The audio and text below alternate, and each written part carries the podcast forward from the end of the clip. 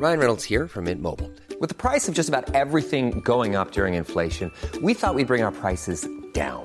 So to help us, we brought in a reverse auctioneer, which is apparently a thing. Mint Mobile unlimited premium wireless. Ready to get 30, 30, bit to get 30, bit to get 20, 20, 20, bit to get 20, 20, bit to get 15, 15, 15, 15 just 15 bucks a month. So, Give it a try at mintmobile.com slash switch. $45 upfront for three months plus taxes and fees. Promo for new customers for limited time. Unlimited more than 40 gigabytes per month. Slows. Full terms at mintmobile.com. Heraldo Radio. La HCL se comparte, se ve y ahora también se escucha. El dedo en la llaga. Había una vez un mundo en el que nadie creía. Un país de historias inexplicables. Una nación con personajes asombrosos. Santo Tomás tenía razón. Hay que ver para creer. El México increíble, las verdades que duelen, la voz de los que callan, el dedo en la llaga. Infórmate, diviértete, enójate y vuelve a empezar. El Heraldo Radio presenta El Dedo en la Llaga con Adriana Delgado. Y nos dieron las diez y las once, las doce y la una y las dos y las tres. Y desnudos al anochecer nos encontró la luna.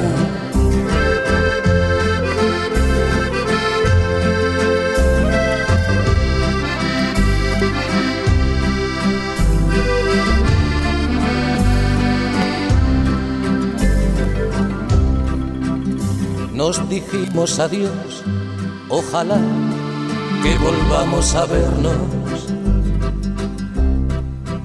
Muy buenas tardes, ¿cómo están? Los saludo con mucho gusto y con mucho ánimo, empezando esta semana de este lunes 9 de mayo del 2022. Y déjenme decirles que nuestra entrada musical de este día es y de esta semana va a ser Joaquín Sabina este gran cantautor barcelonés, catalán. Y me da muchísimo gusto porque las canciones de Joaquín Sabina son maravillosas y esta que estamos escuchando es Y nos dieron las 10. A ver, vamos a escucharla. No había nadie detrás de la barra del otro verano. Y en lugar de tu bar me encontré una sucursal del Banco Hispanoamericano. Tu memoria vengué a pedradas contra los cristales. Sé que no lo soñé, protestaba mientras me esposaban los municipales. En mi declaración alegué que llevaba tres copas. Y empecé esta canción en el cuarto donde aquella vez te quitaba la ropa. Así iniciamos este dedo en la llaga.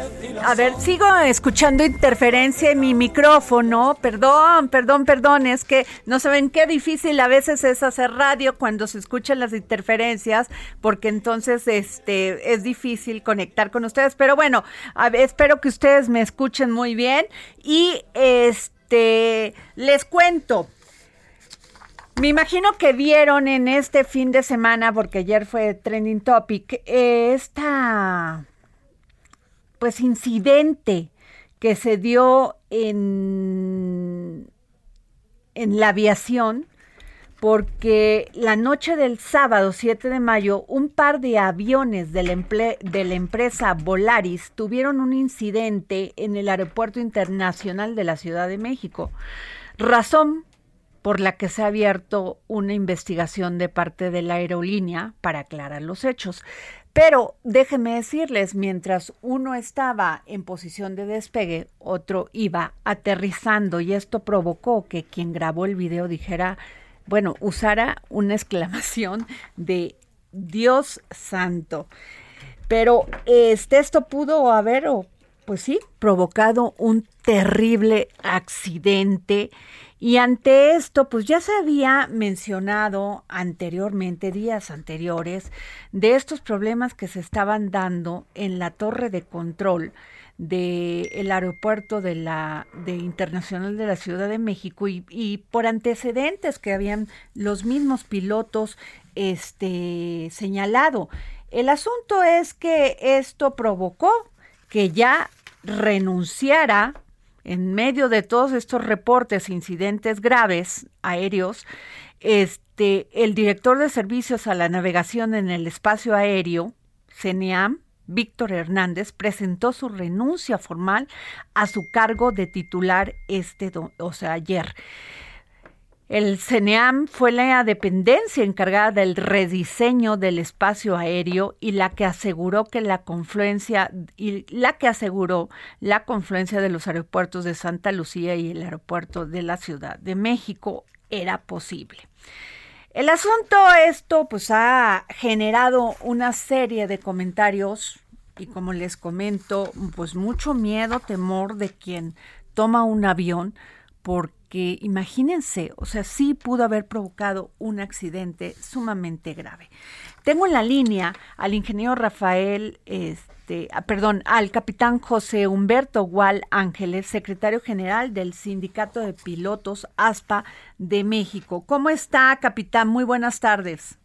Adriana, ¿cómo estás? Muy buenas tardes. Un fuerte saludo aquí a todo tu auditorio y aquí este atendiendo muchas entrevistas el día de hoy por todos estos temas que ha pasado de tanta importancia. Lo sé, y no es para menos, capitán, porque pudo haber sucedido un accidente. Ya se habían mencionado estos incidentes graves, se había hecho, se había tomado este, se le había puesto poca atención y hasta el sábado este video que circuló en redes sociales pues nos nos este alertó de la gravedad de esto de esto que podía pues haber pasado cosas mayores. Gracias a Dios no.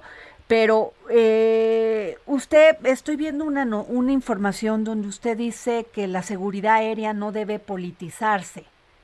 Es correcto, Adriana. Mira, eh, la seguridad aérea debe ser eh, vista desde un cuarto de cristal, es decir, no debe de haber matices políticos.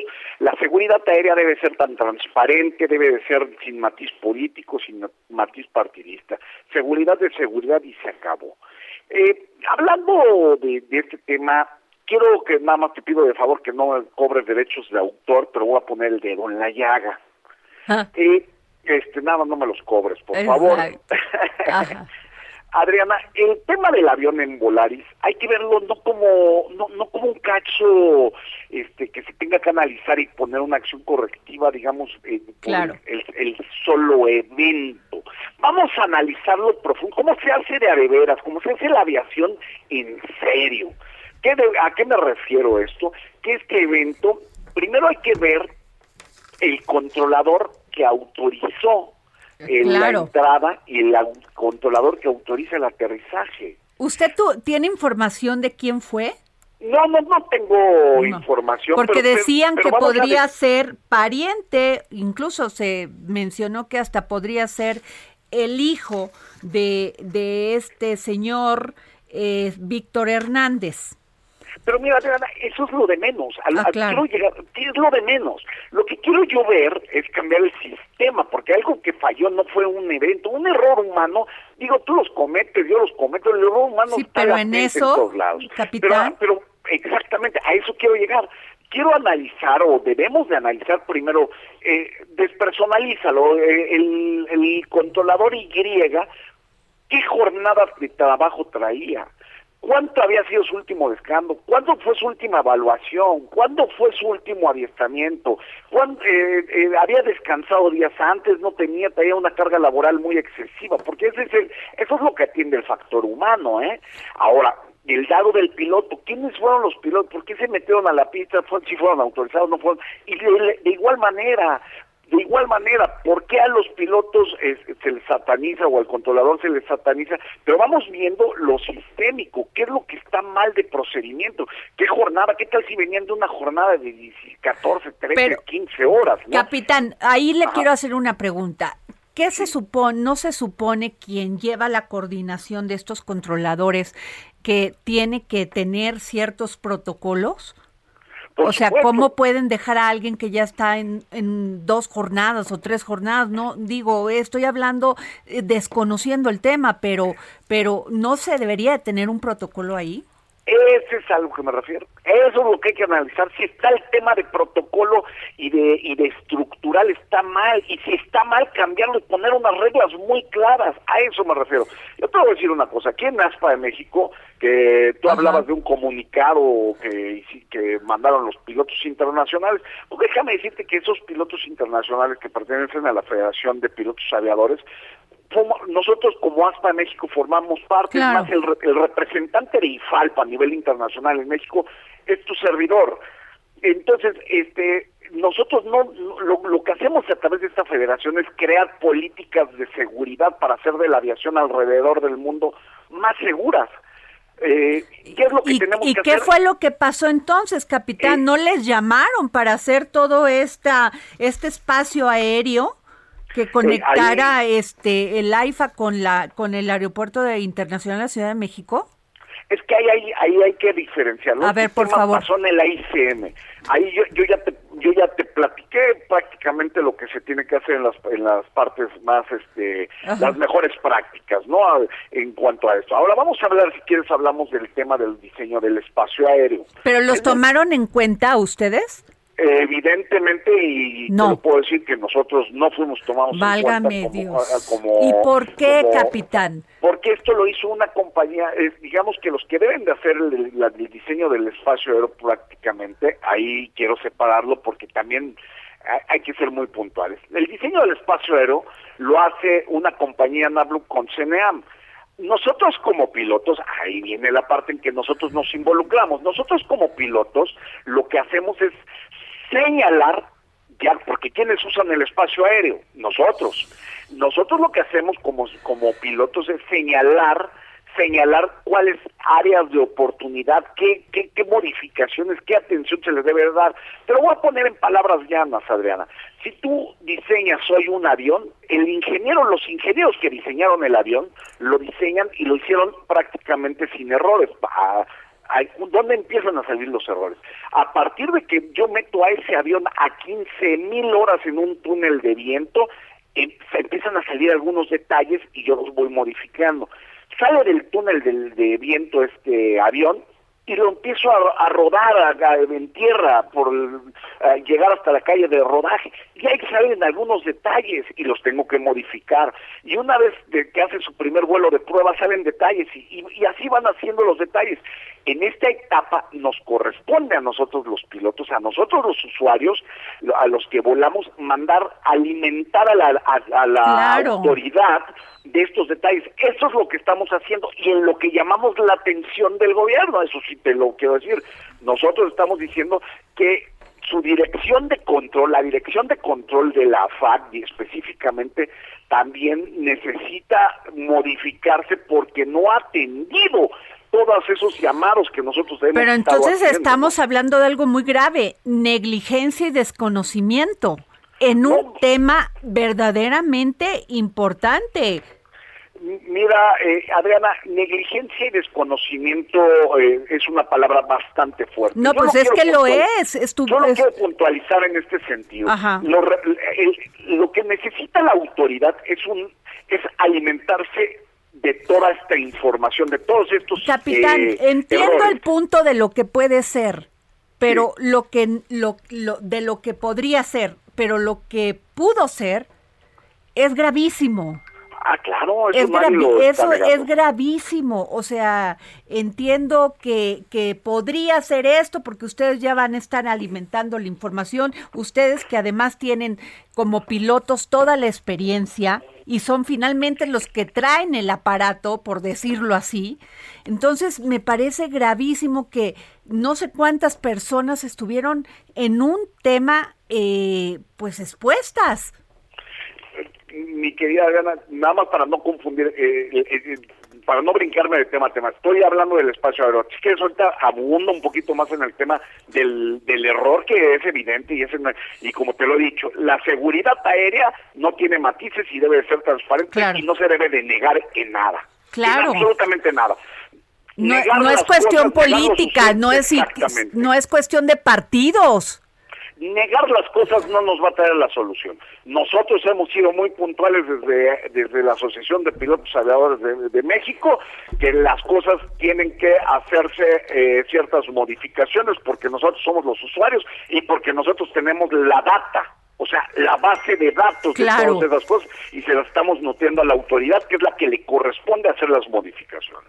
En ese sentido, lo que pasó el día viernes, el sábado en la noche, tengo que ser clarísimo, fue efectivamente un error. No hay na- nadie puede negarlo, fue un error. Y lo que estoy haciendo, o lo que estamos haciendo, lo que estamos llamando la atención es, número uno, que la autoridad como CENEAM ponga de inmediato, de inmediato, pero de inmediato una doble supervisión en estas cosas, porque nosotros también, siendo respetuoso de su gremio y de todo, eh, ellos nos han manifestado a nosotros que ellos tienen, eh, que han- no han tenido el adiestramiento correcto, que han llegado pilo- este, so- eh, controladores con poca experiencia, Válgame y entonces nosotros a puntualmente, puntualmente te estoy comentando que nosotros le hemos dicho a la autoridad que le ponga una doble vigilancia y ya lo hicieron. Por el Ah. lado de los pilotos, Ajá. Por el lado de los pilotos, aunque yo no conozco el caso porque desafortunadamente el piloto de, de Volaris, los pilotos de Volaris, vaya, no tienen una representación sindical que, que, que- que vaya y dé la cara por ellos, desafortunadamente, nosotros desde el lado de los pilotos, yo no sé cuál, no conozco a los pilotos, no puedo oír su versión directa de qué fue lo que pasó, Claro. porque porque ellos lo manejan en un sentido. Pero esto, esto vuelvo a lo mismo y aquí hago un llamado atento a todos los pilotos. La seguridad no tiene sindicato, no tiene tintes políticos, no tiene nada. Hagámoslo, hablam- hablemos, no nos quedemos callados. ¿Lo han invitado cambiar. usted a usted a estas reuni a estas mesas que se que se este se levantó con el con este tema de estos incidentes? Pero por supuesto, pero por Ah, o sea, usted ha estado participando. Por supuesto, todos esos cambios los estamos generando, eh, como te lo comento. ¿De dónde sale todo esto? ¿Cómo detona? A través de IFALPA, ¿no? De una carta de IFALPA. Como te lo comenté, la dirección de IFALPA en México es Paloma 110, es decir, donde está el Sindicato de Pilotos Aviadores. Que la representación de IFALPA en México es a través de Humberto Gual, con quien tienes el gusto, yo Gracias, tengo yo el gusto ahorita de platicar contigo. E- Es así de sencillo, que por supuesto que estamos levantando la voz sin tintes políticos, sin tintes partidistas, de sin tintes de nada, lo estamos haciendo porque vemos con preocupación el aumento de las incidencias Qué y antes de que estas incidencias se conviertan en una cuestión un poquito más, este, digamos, Grave. grave, lo estamos haciendo. Y no me voy a quedar callado, este, Adriana, no lo vamos a hacer. No solamente porque- eso, se lo, se lo pedimos, se lo suplicamos, capitán José Humberto Gual Ángeles, secretario general del Sindicato de Pilotos ASPA de México, que no se quede callado, porque ustedes tienen esa experiencia. Adriana, completamente ten la certeza que eso es lo, lo- hacemos con el corazón en la mano, porque nosotros vivimos en esta industria. Mira, un servidor, Ajá. un servidor tiene 30 años en la aviación. He visto pasar presidentes, he visto pasar secretarios de comunicaciones y transportes, directores generales de aviación civil, ahora FAC, pero ellos han ido, se han regresado, han cambiado, se han ido a un partido, otro, lo, lo que tú me digas. Ok. Pero los que estamos en la aviación, aquí seguimos. Pues ¿Tú mucho. crees que no es de mi principal interés proteger esta industria? Que, por cierto, es de todos los mexicanos porque nos produce el 3% de Producto Interno Bruto y que debemos de estar en el 5 al Ok. 6% a través Muchas- de una política aeronáutica de Estado. Muchas gracias, capitán José Humberto Gual Ángeles, secretario general del Sindicato de Pilotos ASPA de México. Gracias por tomarnos la llamada para el dedo en la llaga. Adelante y no me cobres este derechos de autor, ¿eh, Así será. Mucho. Gracias. Hasta luego. Bueno, pues fíjense que la Comisión de Justicia del Senado de la República aprobó una iniciativa de la senadora Silvana Beltrones Sánchez que ampliará los derechos de víctimas que tuvieran que hacer uso de la legítima defensa. La iniciativa de la senadora derivó del reclamo ciudadano expresado en varios foros. Muy buenas tardes, senadora. ¿Cómo está? Buenas tardes, un gusto estar contigo y con todo tu auditorio. Gracias, senadora. Qué importante este tema de el uso de la legítima defensa, sobre todo en el caso de muchas mujeres que sufren violencia este, física eh, y que usa, eh, incluso hablamos con una, una mujer que hace un año eh, dos años, perdón, estaba en la cárcel porque usó la legítima defensa y mató al que, a la persona que la estaba agrediendo, incluso la violó y seguía en la cárcel porque no podía salir, o sea, de, de, este, no, el, el, procedimiento no le permitía todavía salir de la cárcel. ¿Qué nos puede decir? Exactamente, desafortunadamente pareciera a veces que la cárcel es eh, para las víctimas y no para los delincuentes. Esto, como decías, es una demanda de muchos para que los ciudadanos tengamos mayores garantías y pues mejores instrumentos ante la justicia. Vemos con preocupación el tema de, de la inseguridad en nuestro país y eso pues nos obliga a dar una revisión a, a nuestras leyes y ver lo que está pasando. Eh, yo espero que esta iniciativa pronto se pueda ver traducida en una realidad en el Pleno del Senado y en la Cámara de Diputados también, porque realmente necesitan protección la víctima.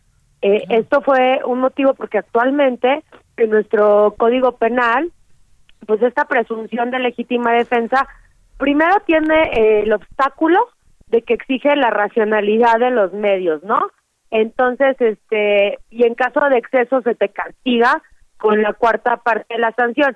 Es decir, imagínate cómo puede ser posible exigirle a alguien que está en plena agresión, como la mujer que acabas de decir, o como un padre de familia que se meten a su casa y le quieren hacer daño a sus hijos, ¿cómo le puedes exigir a ellos un razonamiento eh, frío para que en el momento del ataque se ponga a reflexionar qué objeto está, con qué objeto está siendo atacado y entonces en proporción cuál tiene que tomar para poder defenderse, ¿no? Claro, incluso ella mencionaba de otro caso que estaba, que, que, vivía, que, con, que conocía, de otra mujer que por defender a su hija mató al, al, al, al pues al quien las estaba agrediendo.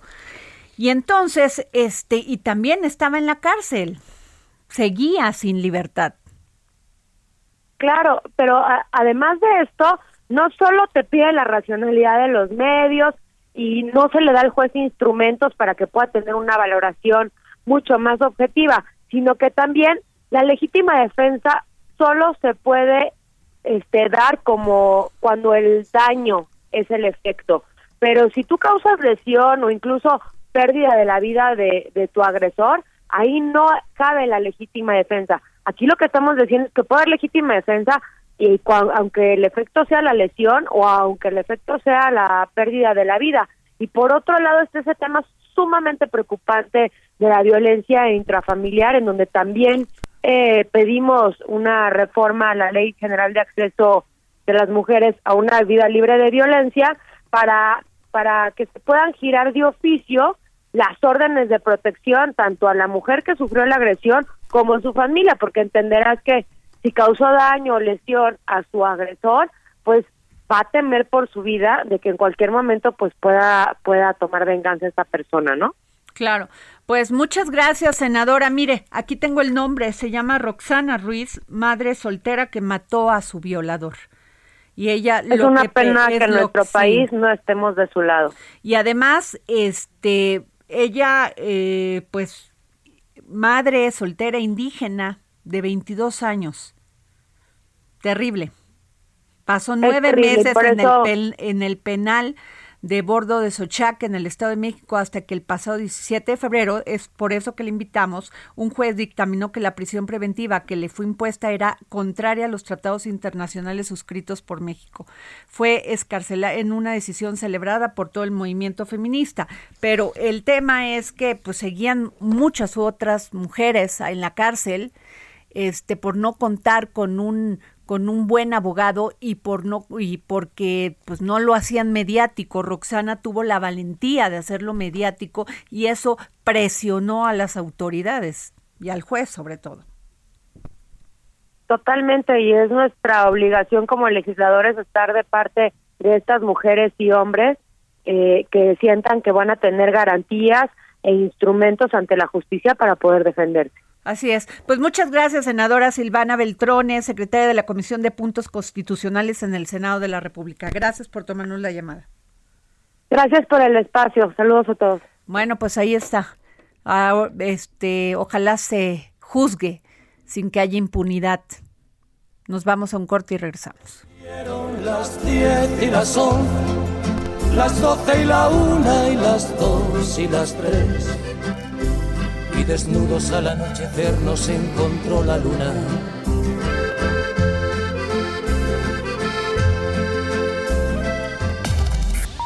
Sigue a Adriana Delgado en su cuenta de Twitter, arroba Adri Delgado Ruiz. Además, te invitamos a enviar tus opiniones y comentarios en texto o por mensaje de audio a través de WhatsApp al 55 25 Millions of people have lost weight with personalized plans from Noom, like Evan, who can't stand salads and still lost 50 pounds. Salads, generally, for most people, are the easy button, right? For me, that wasn't an option. I never really was a salad guy. That's just not who I am. But Noom worked for me. Get your personalized plan today at Noom.com. Real Noom user compensated to provide their story. In four weeks, the typical Noom user can expect to lose one to two pounds per week. Individual results may vary. 44 33 34. Y si quieres escuchar El Dedo en la Llaga de El Heraldo Radio, en cualquier momento y donde quiera que te encuentres, descarga el podcast disponible en Spotify y iTunes. Heraldo Radio, la HCL se comparte, se ve y ahora también se escucha.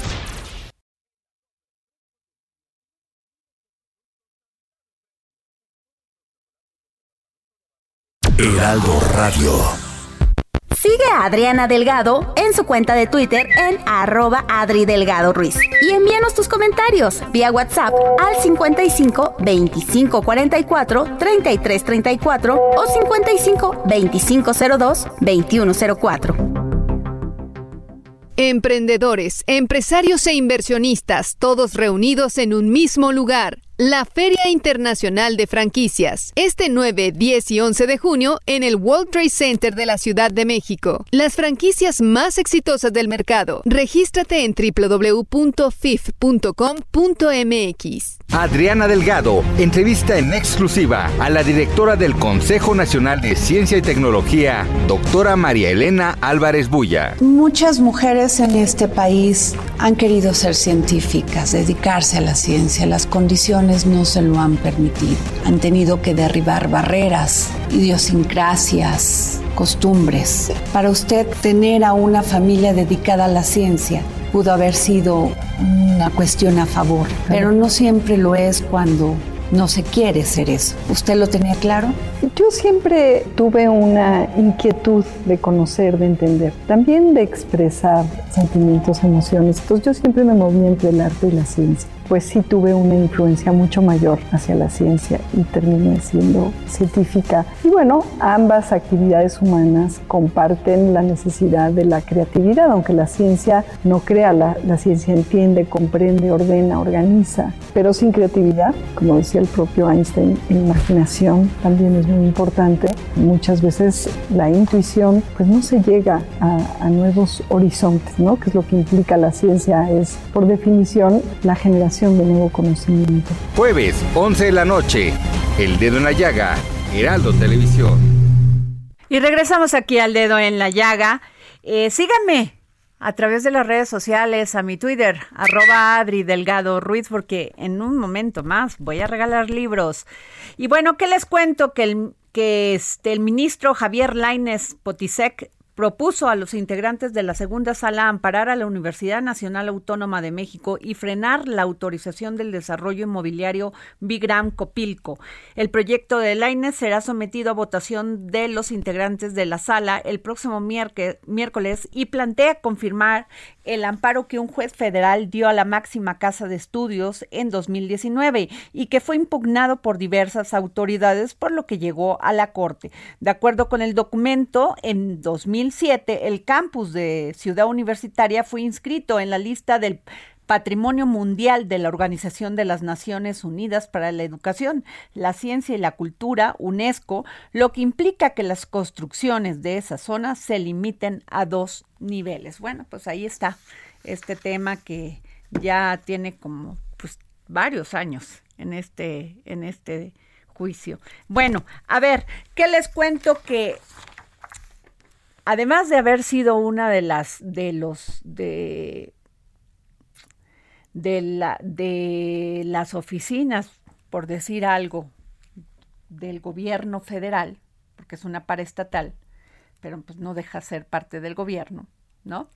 Pemex fue una de las, de las empresas del Estado que más murieron personas por el COVID. Y aumentó, fíjense nada más, sus accidentes en un 55.6% su índice de frecuencia de accidentes y riesgos a pasar de pasar al C, del 0.27 en el primer trimestre de 2021 a 0.42 en el mismo periodo de este año. Y hace unos días me llamó la atención porque vimos este manifestaciones, manifestaciones de trabajadores y trabajadoras de Pemex que pues exigían que les dieran lo mínimo indispensable para poder trabajar como botas, chalecos, y nada, o sea, tuvieron que salir a la calle. Pero tengo a David Chills, analista del sector energético. David, ¿cómo está? Muy buenas tardes. Buenas tardes, Adriana.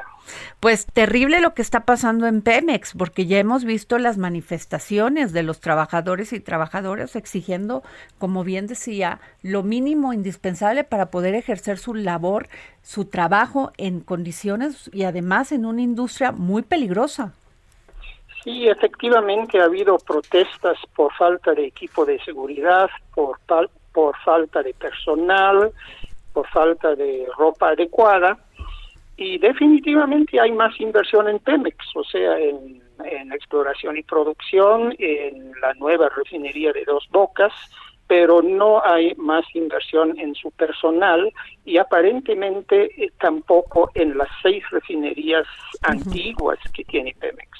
O sea, vimos un, un video que se, que se distribuyó mucho en días pasados, donde el ingeniero Felipe Cariaga, el gerente de la refinería de Tula, eh, instó al personal a protestar y dijo, la refinería se está cayendo, no hay mantenimiento preventivo, ni mantenimiento correctivo, ni predictivo.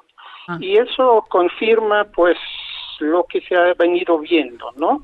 Pemex quiere producir más gasolinas, quiere aumentar la utilización de las refinerías, pero son instalaciones obsoletas en muchos casos, y cuando una instalación es vieja y aumentas eh, eh, la utilización, pues también estás aumentando el riesgo. Claro y, yo creo que por eso hemos visto pues 12 accidentes muy graves en el primer trimestre.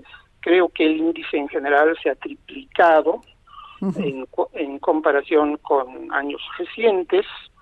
Ha habido incendios muy frecuentes en las refinerías y en los centros petroquímicos.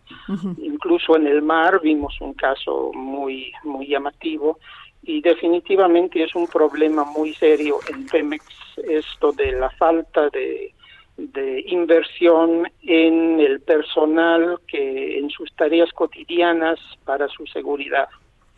Eh, David, este, esto unado a las condiciones deplorables de lo que era en, anteriormente el hospital de Pemex. O sea, ha caído en una situación verdaderamente patética, no hay no hay este no hay medicamentos, mucha gente que también va al hospital por temas de cáncer no encuentran, no les hacen este las las quimioterapias, ¿por qué está en esta situación unos los hospitales de Pemex cuando es una de las empresas que tienen, o sea, tienen más recursos y les entra mucho recurso. Sí, yo, yo creo que la situación de los hospitales de Pemex se inserta dentro de una problemática más amplia en el sector salud. O sea, yo creo que en todo el sector salud están faltando medicamentos, eh, hay condiciones pues menos propicias de, de trabajo, ha habido pues poca inversión y había pues se se creó el Instituto de Salud para el Bienestar que se, tiene la percepción de que no está funcionando adecuadamente ah, que no está no está lográndose la distribución de medicamentos que se requiere y esto está afectando también a los hospitales de Pemex híjole, pues tenían muy buen nivel independientemente de otros de otros hospitales, tenía Pemex era reconocido. En estos momentos ha caído terriblemente su su atención y además las instalaciones, las instalaciones están cayendo en muchos de los casos. Pero pues te agradezco mucho, David. Gracias por tomarnos la llamada para el dedo en la llaga. Bueno, creo que ya no. Sí, sí. gracias David Chills. Muchas gracias a ustedes. Hasta bueno, pues sí, lo que dice es cierto, porque además de que no se suministra el equipo necesario para realizar el mantenimiento en la refinería de Tula, por ejemplo, hay turnos de 12, incluso a 24 horas. No autorizan vacaciones porque no hay personal suficiente debido al recorte de las plazas. Qué paradójico, ¿no? Siendo una de las empresas que más dinero tienen del Estado y que es una industria tan poderosa que estén viviendo esto los trabajadores de Pemex. Terrible. Bueno, y este, déjenme les comento que este tenemos, fíjense que me da muchísimo gusto tener a Javier Domínguez, CEO de Which uh, Win, consultor político, porque además Javier, pues Javier Oz, Javier es este reconocido a nivel internacional porque ha trabajado con, pues no solamente con presidentes, con gobernadores, con senadores, pues llevándole su campaña, siendo estratega en, en, todos estos temas electorales y me da muchísimo gusto recibirlo. Javier, ¿cómo estás? Bueno. Javier, creo que se nos cortó Jorge, Javier Domínguez. Bueno, este, él ha tenido estudios muy importantes sobre esto, este, sobre temas electorales. Y a ver si ya lo tenemos, Javier, Javier Domínguez, ¿cómo estás? O sabía. Hola, Adriana. ¿Cómo estás? Qué, Qué gusto. Oye, reconocido internacionalmente. Javier, o sea, has vivido muchas campañas, has tenido estrategias muy ganadoras. Cuéntanos un poco más. Bueno, pues este, yo, no sé si eso es bueno, ser reconocido internacionalmente. Pues yo creo que sí, porque ahí tienes tus clientes, ¿no? eso, eso sí. Y campañas, pues como te voy a decir lo que dice mi esposa, demasiadas ya. Yo no sé si muchas. ¿Cuántas campañas has llevado, Javier, si pudiéramos hacer un conteo?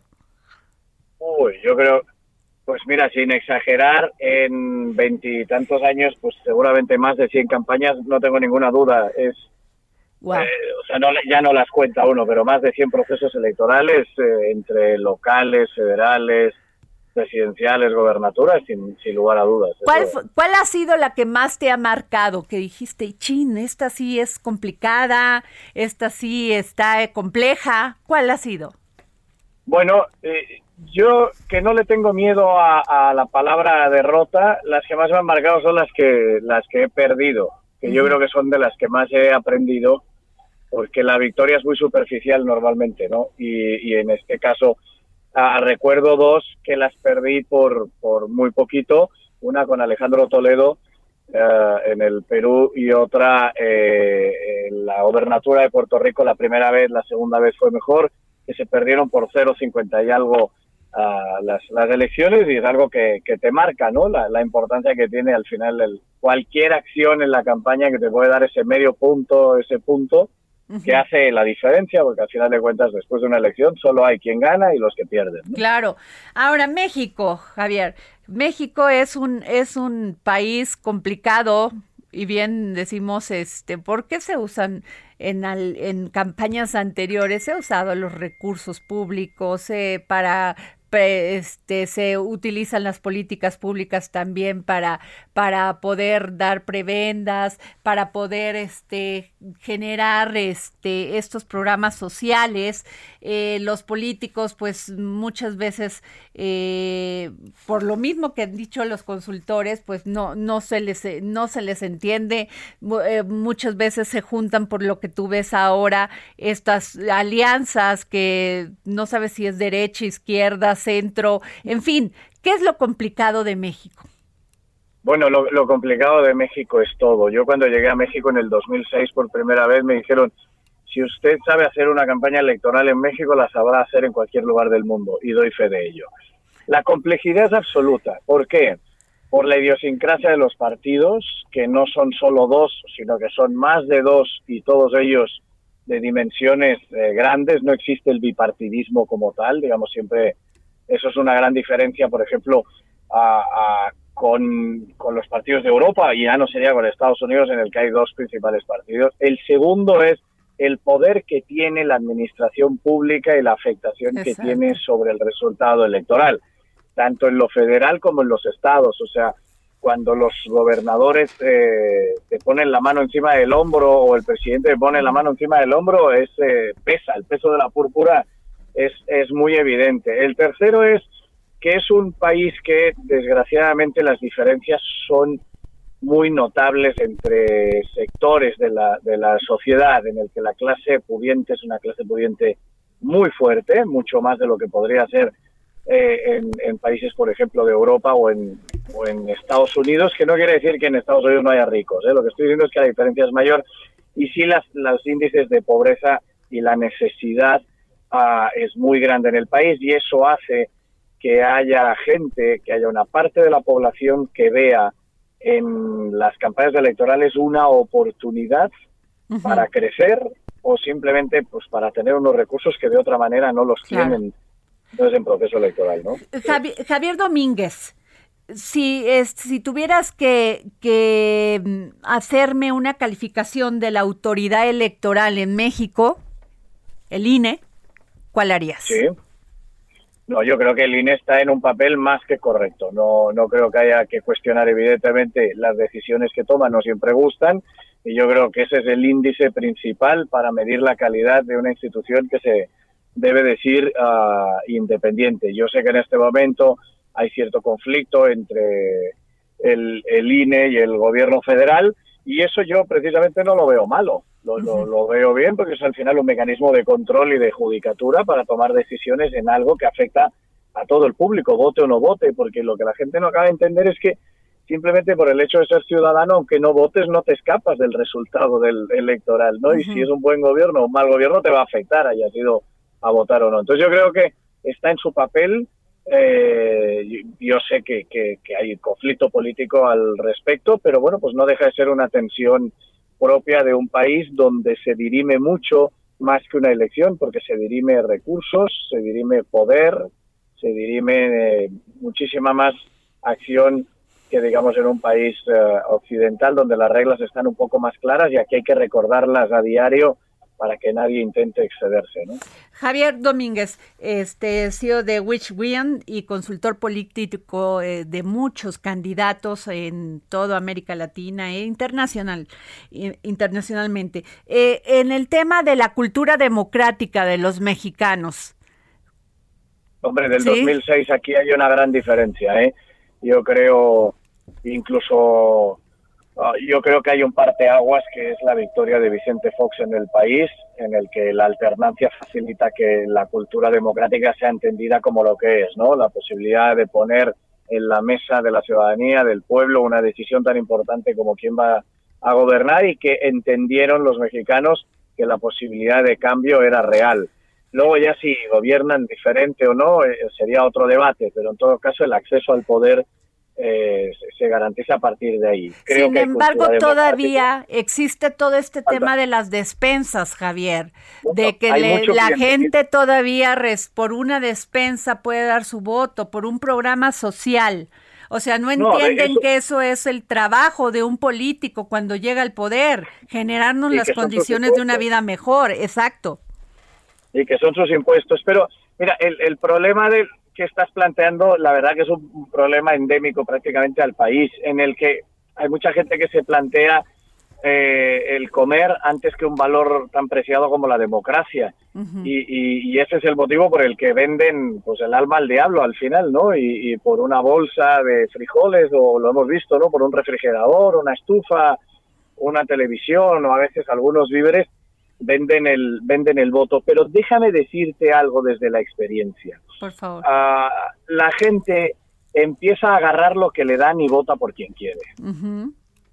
Y la gente ha aprendido de la maña de los propios políticos. Y por lo tanto lo que están haciendo ahora es agarran cualquier cosa que les dan, entienden que el proceso electoral es un pequeño Disney World, es un Black Friday gratuito, y agarran todo y al final acaban, acaban votando lo que, lo que quieren. Entonces, Hoy es más difícil que ese clientelismo realmente traiga un resultado electoral. Diferente es en el tema de los apoyos sociales, ¿no? Claro. ¿Por qué? Porque ahí sí están condicionados y hay, y hay una manera de saber lo que has votado, ¿no? Porque al final hay una manera para obligarte de alguna manera a ejercer el voto en un sentido o en otro y ahí eh, quien tiene apoyo federal, quien tiene apoyo social, pues está ese sí más condicionado a votar en una línea que en otra, ¿no? Ya, ya se ha visto ahora en las denuncias ah, recientes. ¿Qué hacer en eso, Javier? O sea, ¿qué hacer? ¿Cómo enfrenta un candidato todo este aparato del gobierno que lo hace totalmente desequilibrado y falta la democracia? Bueno, yo creo que el, principal temor de la clase política en México, perdona que sea muy duro, es el miedo a educar a la gente. Okay. Y mientras no entiendan que el principal valor, la principal herencia, que esto los padres lo dicen mucho de los hijos y así debería entenderlo la clase política. Este, lo que más le puedes dejar a un hijo no es dinero, es la educación y esto se dice a diario. Lo que más le puede dejar un político a su pueblo es la educación. Lo que pasa es que un pueblo leído, un pueblo estudiado, un pueblo preparado ya es un pueblo que no se puede manipular. y por lo tanto no deja de, de haber cierto interés en que mm, el proceso educativo del país no funcione porque tienes una masa cautiva de votos que dependen del clientelismo y que independientemente de su capacidad o no de raciocinio o de pensar, pues eh, lamentablemente se tienen que vender por eso. Entonces la solución pasa por la, la educación. Los países con menos corrupción son los países con mayor educación. Los países con más empleo son los que tienen mayor educación. Con menos pobres son los que tienen más educación. Entonces, y mejor educación. Entonces yo creo que esa es la asignatura pendiente de México, ¿no? Claro, pues no sabes cómo te agradezco, Javier Domínguez, CEO de WishWin, consultor político electoral, eh, un verdadero personaje que conoce estos temas muy de cerca porque ha sido pues consultor de más de 100 candidatos en América Latina y en, y en Europa. Gracias, Javier. Bueno, gracias a ti, Adriana. Gracias, muy amable. Bueno, y nos vamos con el ingeniero Rafael Obregón Viloria, director general del Sistema de Áreas Naturales Protegidas y Áreas de Valor Ambiental de la Secretaría del Medio Ambiente de la Ciudad de México. Eh, ¿Cómo está, ingeniero? Muy buenas tardes, Adriana. Ingeniero que se que ganó el agüehuete en la glorieta donde pues se tuvo que retirar la palma centenaria. Así es, así tuvimos más de 200 mil personas votando eh, y el Agüete gana por 77 mil 487 votos eh, y su más cercano competidor fue La Palma Canaria con 71 mil 292 votos. Pues qué maravilla. vamos a tener al sí. Y pero pero este este pues requerirá de agua, de cuidados, ¿no? Para que pueda este eh, pues darse en todas las condiciones que se tiene que dar una planta, ¿no?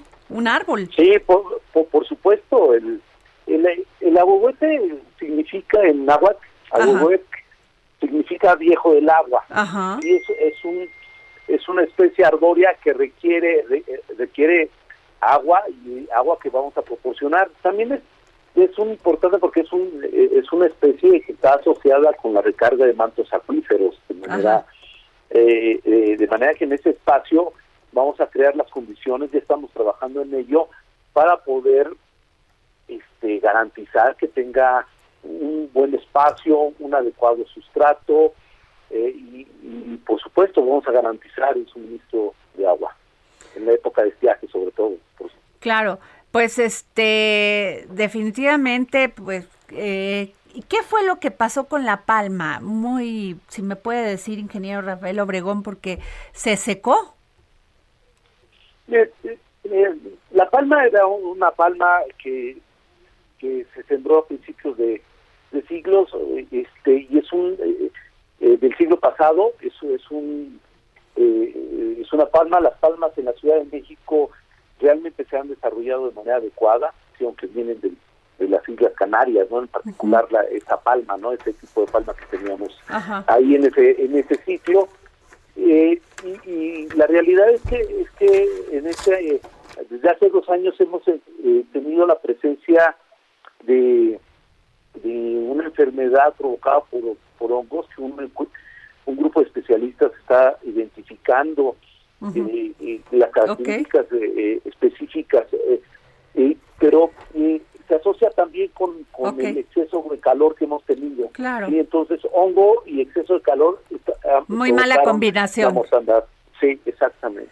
Pues yo le agradezco muchísimo, este ingeniero. Muchas gracias por tomarnos la Llamada para el dedo en la llaga, el ingeniero Rafael Obregón Viloria, director general del Sistema de Áreas Naturales Protegidas y Áreas de Valor Ambiental de la Secretaría del Medio Ambiente de la Ciudad de México. Y pues vamos con el agüehuete, que además es simbólico porque representa los 500 años de México. Sí, es el árbol nacional, fue declarado así, en 1921. Gracias. Nos vamos. Muy, muchas gracias, ingeniero. Nos vamos. Y nos dieron las 10 y las 11 las doce y la una y El Heraldo Radio presentó El Dedo en la Llaga con Adriana Delgado. Heraldo Radio 98.5 FM, una estación de Heraldo Media Group, transmitiendo desde Avenida Insurgente Sur 1271, Torre Carrachi, con 100.000 watts de potencia radiada. The softest sheets you've ever felt. Now imagine them getting even softer over time. That's what you'll feel with Bowl and Branch's organic cotton sheets. In a recent customer survey, 96% replied that Bowl and Branch sheets get softer with every wash. Start getting your best night's sleep in these sheets that get softer and softer for years to come. Try their sheets with a 30-night guarantee. Plus, get 15% off your first order at bowlandbranch.com. Code BUTTERY. Exclusions apply. See site for details.